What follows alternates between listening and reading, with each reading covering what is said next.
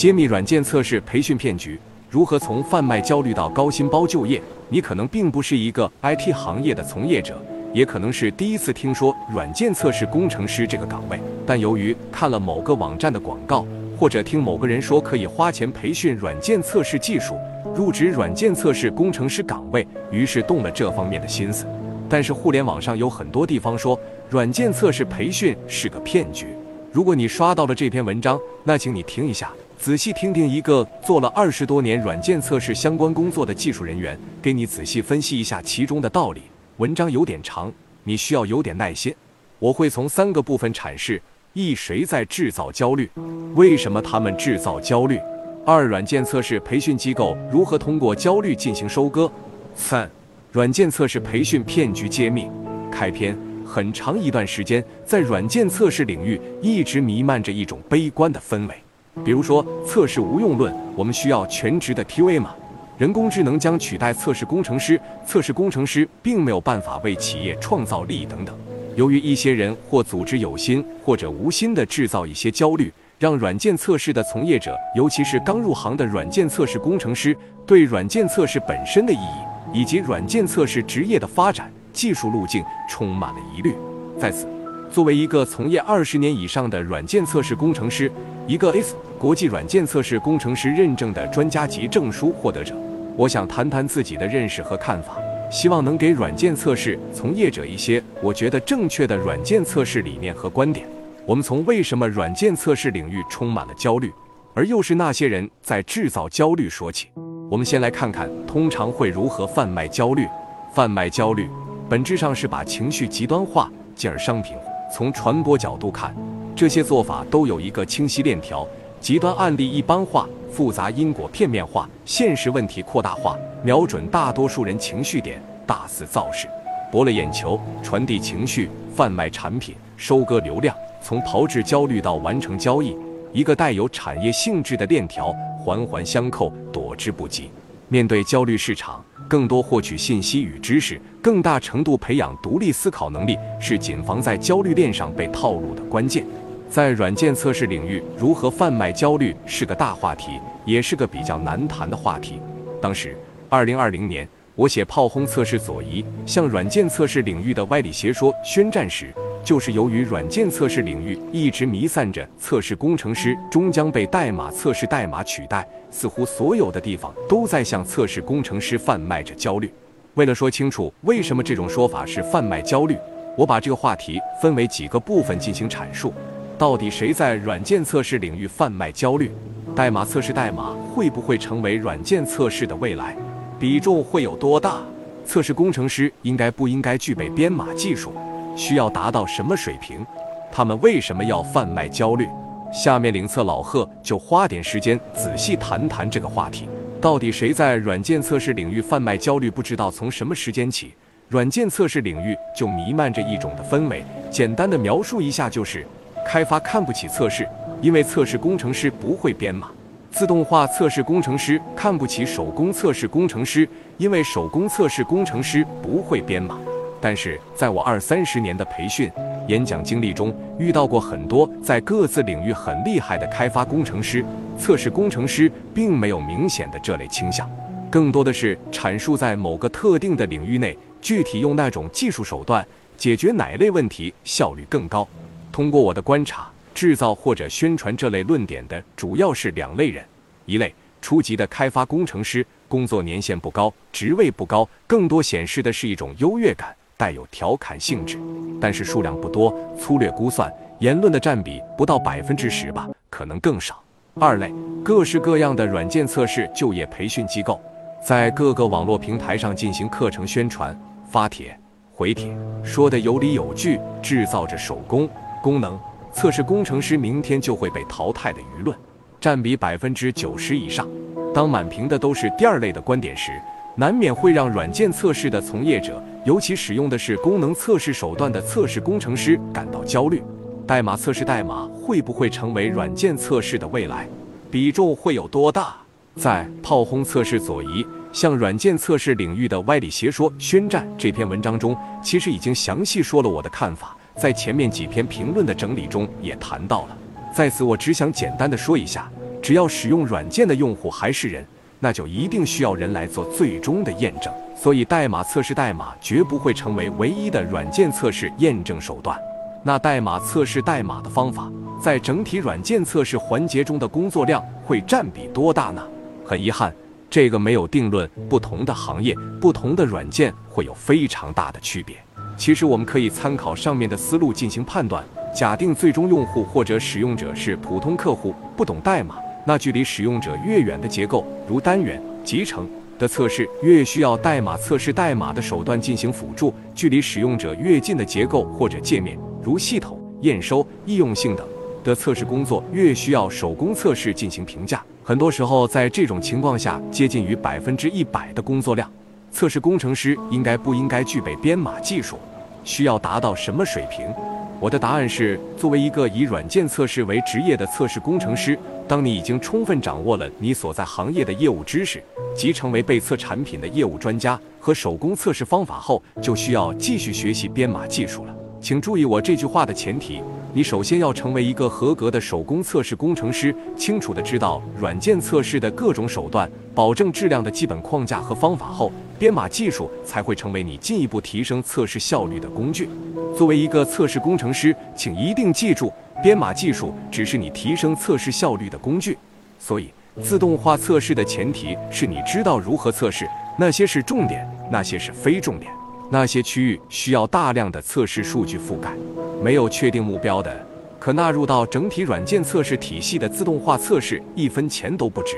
那作为测试工程师的编码技术需要达到什么水平呢？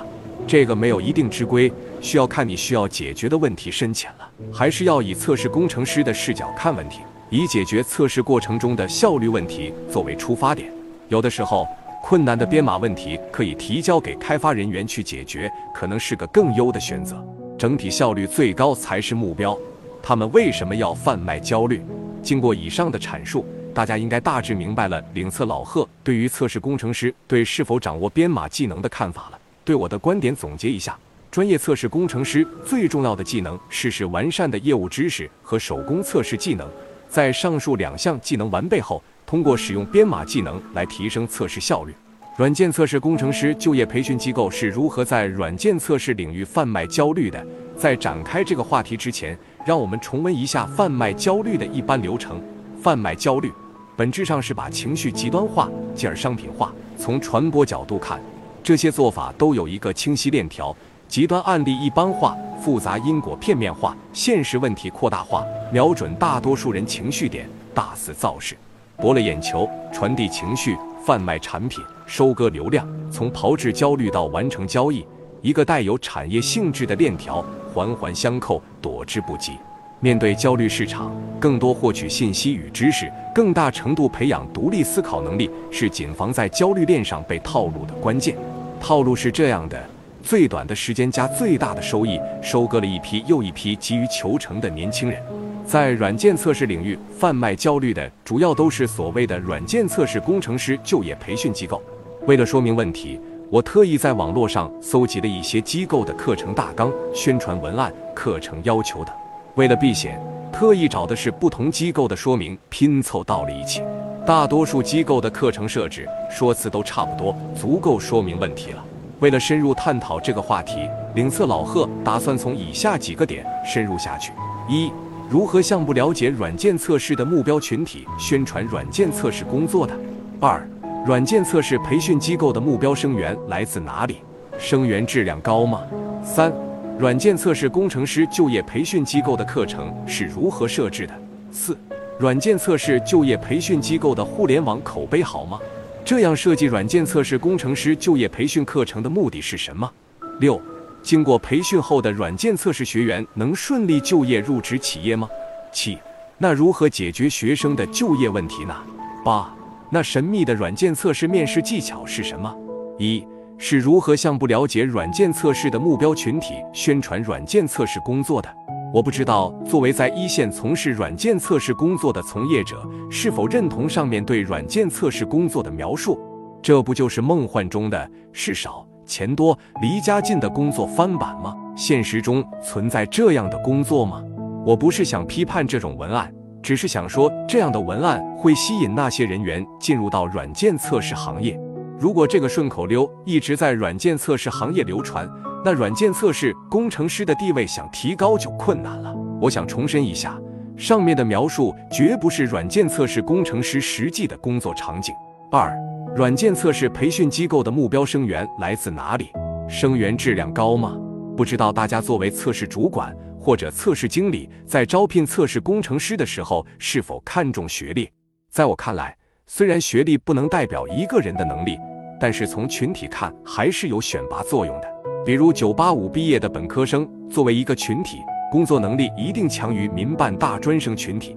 当然，对个体的评价很难说，但对群体是一定的。但请注意，软件测试工程师就业培训机构的招生生源质量是个群体概念。而不是对优秀个体的因材施教。目前，绝大多数的软件测试培训机构的招生学历均以高中毕业作为起点，对培训机构而言，代表着客户群体范围扩大，客户群增加了。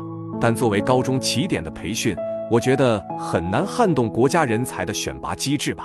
在学历教育完成后被筛选出来的找不到工作的群体，应该是相对更弱势的群体。换句话说。生源质量并不是这类培训机构的优势，相反更可能是弱势。因为只有在人才市场无法正常找到合适工作的人，才会花几万块来参加这样的就业培训。虽然软件测试工程师的就业培训作为一个产业，肯定有自身存在的道理，但是我们需要冷静客观地分析它的优势和劣势。如果你是一位就业培训机构的老师，应该有切身的感受，生源质量的优劣会直接关系到教学质量。那些教的了，学生能掌握；那些相对困难，很难在授课中展开。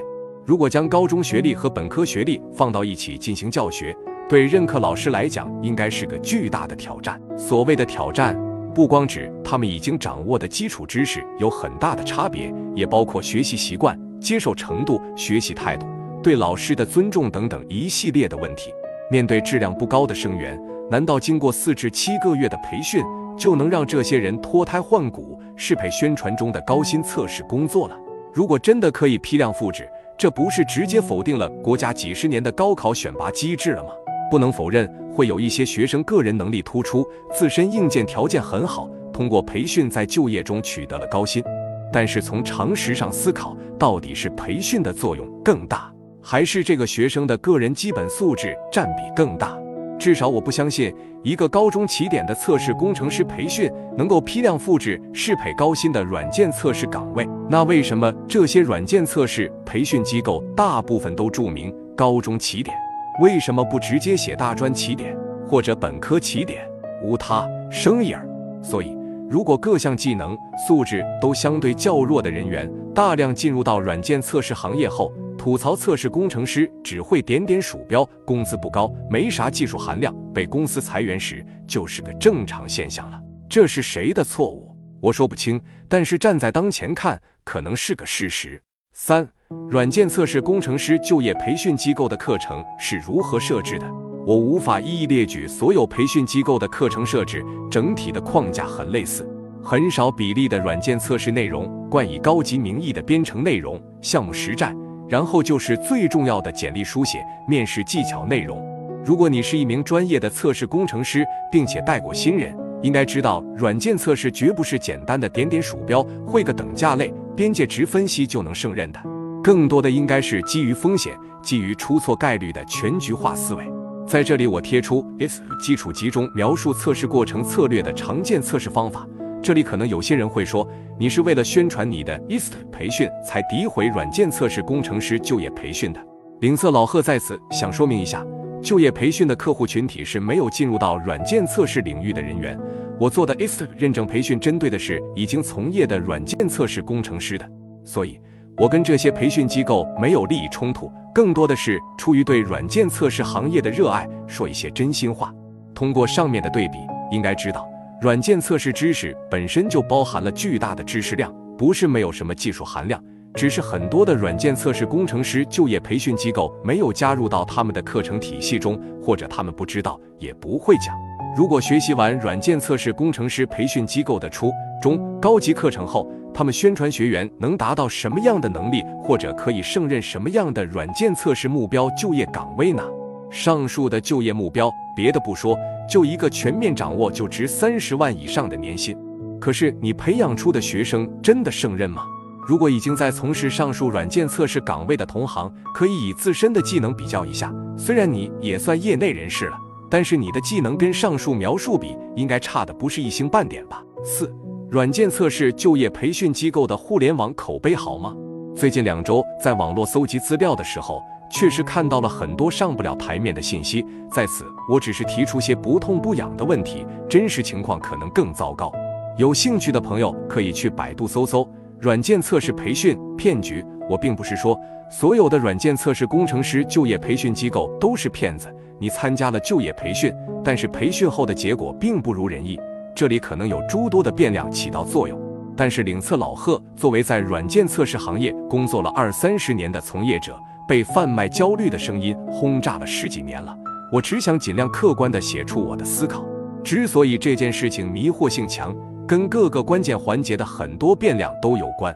在此，我想声明一下，请注意一下我的文章顺序，生源质量是这个链条最关键的环节。我之前已经证明了，参与培训的人员基本素质整体偏弱，所以会有以下几个问题要追问：高中起点的学生在就业的时候，只拿高中的学历证明能有面试机会吗？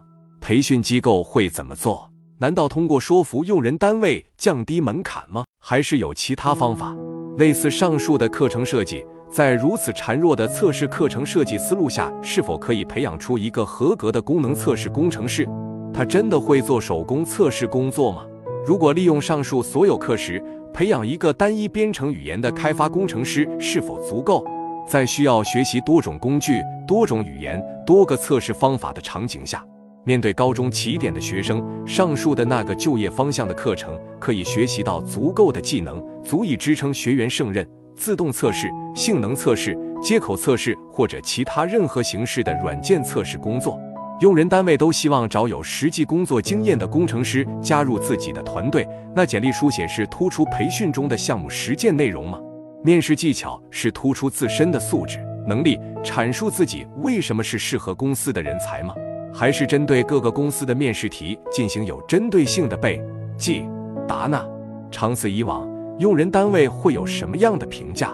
如果你明白了我阐述的逻辑，自身条件比较弱的朋友。是否要从事软件测试这个行业，还是要好好思考一下？当软件测试培训骗局居然成为了百度的一个有着巨大流量的关键词的时候，我想我做出了一个可能的解释。这样设计软件测试工程师就业培训课程的目的是什么？最近我看了不少软件测试培训机构的讲师简介，很多都披着大厂的光环。但是很少披露他们所从事的项目细节是否已经晋升到了测试管理的岗位，还有些实际上是大厂的测试外包人员，只完成其中一个点的测试任务。老实说，软件测试本身的课程讲解是很考验讲师的素质的，既要有过硬的软件测试技术储备，又要从事过管理相关的岗位，对质量的看法要有一定的高度。还要对被测软件本身的业务非常熟悉，至少是半个业务专家，才能从全局思维、用户角度进行测试的分析和设计工作。说了这么多，我想表达的观点是：想要实打实的教会零基础的学生，真的具有测试思维，真的会做软件测试，对授课老师有着很高的要求，对实习项目的设计，对学员基本素质都会有更多的门槛。但只有这样做。企业才能真的使用这些工程师，这件事情才会进入到一个正反馈体系。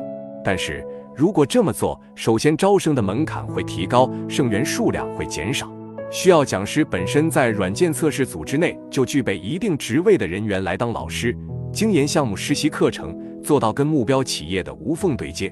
但理想很丰满，现实很骨感，这样做会急剧减少目标学员数量。而人为扩大成本，所以大多数培训机构并没有走这条路。可能有些具备理想的软件测试培训机构想这样做，但是会被以下的策略打败。如果我们作为软件测试培训机构大力宣传手工测试即将被淘汰，处于鄙视链的最下游，那精研软件测试思维以培养会做手工测试的培训机构就会被淘汰。这样有两个好处。一个是消灭了打算精研手工测试的竞争对手，另一个就是可以大幅缩减软件测试相关的课程，降低对有丰富软件测试经验讲师的依赖。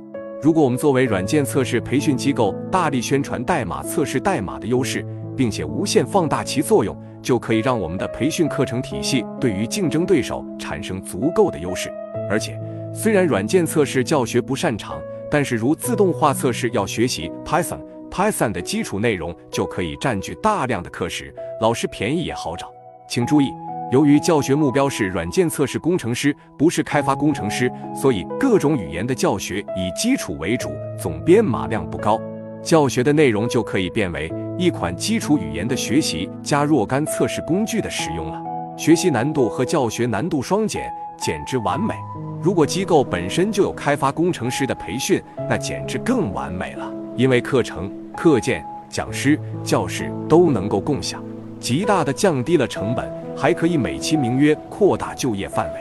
但是，软件测试工作最关键的内容应该是你的测试策略是什么，测试需求是什么，怎么进行测试设计，测试覆盖率原则是什么等最核心的测试技能就会被语言简单的工具使用绕过去了，这也就会造成。虽然学习完所有的测试工程师就业课程，但是还是不会做软件测试的奇怪状态。虽然软件测试行业大多数的工程师都在使用手工测试技术解决问题，而互联网上却充斥着手工测试无用论，只有代码测试代码才是未来的根本原因。只因为这是生意，他们一直在有计划、有组织的卖力的做宣传，而且已经持续了十几年了。领色老贺在此强调。我不是反对代码测试代码的方式，不要有二极管思维。我只是强调，不同的测试手段会处理不同的测试问题。代码测试代码只是其中的一种手段，当前不是强调的太少，而是被培训机构洗脑的太多了，已经变成了全行业的焦虑。六，经过培训后的软件测试学员能顺利就业入职企业吗？说了这么多，可能有人会问。所有的软件测试培训机构都会列出高薪就业名单。既然企业买单了，不是说明培训效果很好吗？如果你也像我一样，这几天为了写这篇文章搜集相关的资料，你就会发现，互联网上对软件测试工程师就业培训的吐槽之声比比皆是，蔚为壮观。可能是某些机构为了控评，很多文章陆续被删除了，只能看快照了。有兴趣可以搜索看看。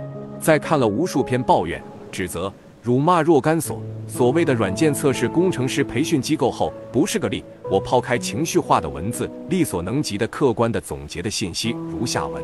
为了说明问题，我这里会分几种情况分别讨论：学生基本素质不错，学得快，学历本科二幺幺以上，很快就会被企业录取了。我不知道这样的学生比例有多少，但是各个机构都应该有。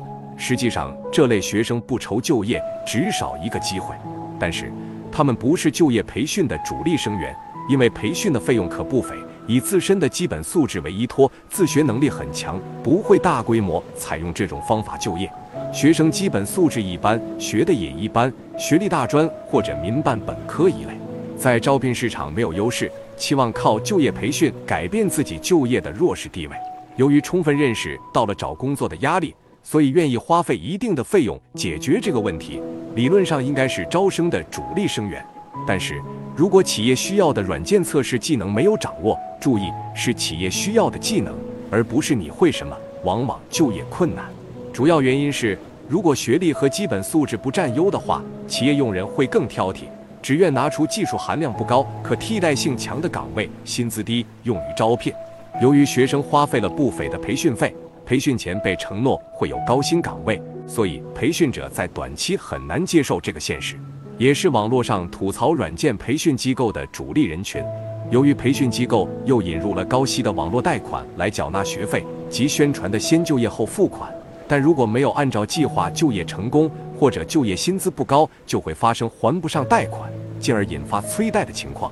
大家应该能想象到鸡飞狗跳的场景吧？学生基本素质偏弱，学习能力偏弱，高中或者民办大专、本科，学信网查不到信息，学历正常投递简历后很难有面试机会。即便争取到面试机会，基本素质面试和技术面试的成功率都不高。即便到了入职环节，很多公司还会在学信网验证学历真伪的信息。如果培训机构为了招生承诺了就业，或者以先就业后付款的名义进行招生，可以设身处地的设想一下会出现什么场景。以上谈到的这些问题都是网络上散布开来的，我只是进行了客观的观察和总结。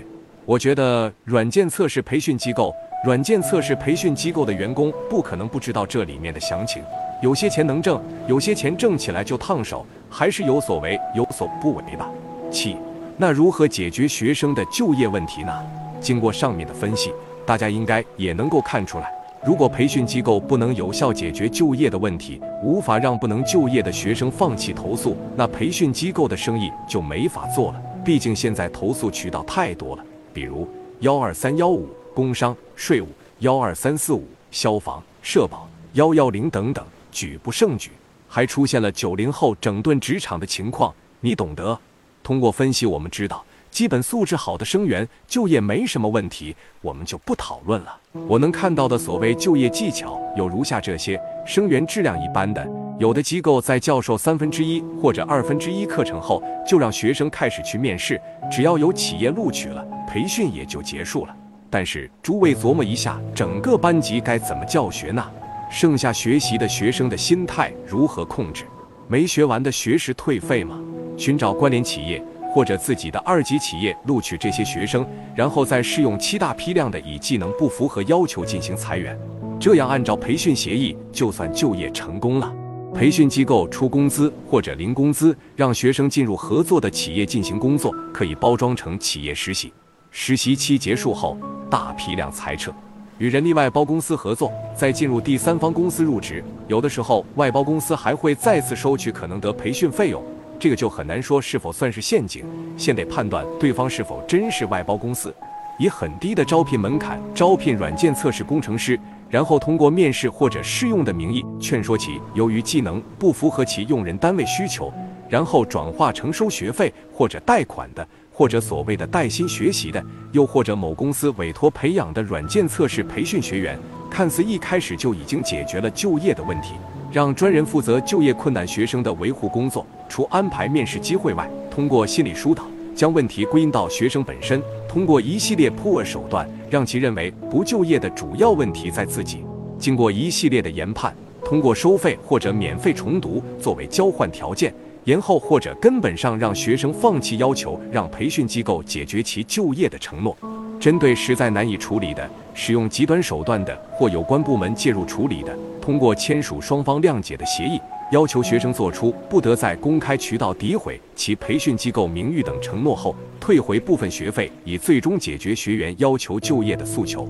通过这一两周在互联网上对软件测试就业培训行业的采风，总结的就业技巧可能以偏概全了。但社会就是这样，有阳光的地方就会有阴暗的地方。八，那神秘的软件测试面试技巧是什么？其实，如果生源质量好，学习能力强，只需要好好的表达自己，就能顺利入职了。因为通过培训的都是初级测试工程师，实在不成，有个三至五次的真实面试经历，也就入职了。所以，软件测试培训机构的面试技巧肯定没有这么简单。海量收集各个企业的面试题，并进行更新，让机构的讲师做出答案，让学生面试之前背下来，和目标企业的 HR。项目经理搞好关系，可以适当的放水，或者安排一个月的试用期。通过技术手段，面试现场实时解答面试问题，提高技术分数。没有项目真实经验，就在讲师的指导下杜撰出来一个。没做过不要紧，要会背。协助处理学历的问题，当然不是重新上个大学攻读学位了。真正招聘软件测试工程师的企业，招聘目标是找到适合自己企业的人才。经过若干年的斗智斗勇后，很多企业直接婉拒了经过培训后的学员，已经不给面试机会了。面试的技巧越多，有时候遇到的困难就会越多。大道至简，企业要的无非是个人基本素质过关，具备一定的软件测试技能的工程师。如果这两个基本要求达不到，那怎么做都会很困难。经过两周的思考整理。领测老贺算是完整的记录和分析了软件测试领域贩卖焦虑的成因，详细介绍了中间的各个环节产生的问题。如果你是打算入行的小白，你还是要着重思考是否适合软件测试工程师这个岗位。如果已经是软件测试的从业者了，继续努力吧，不要过分焦虑了。写在最后，焦虑就像种在心底角落的野草，外边越是狂风暴雨，它在我们内心越是肆意滋长。在贩卖焦虑的环境下，我们越需要保持内心的定力，清醒了解自己的欲望和目标，回归到内心，懂得调整自我，我们才能不被贩卖焦虑所裹挟，拥抱最真实澄澈的自己。慢慢来，我们终能到达梦想的彼岸。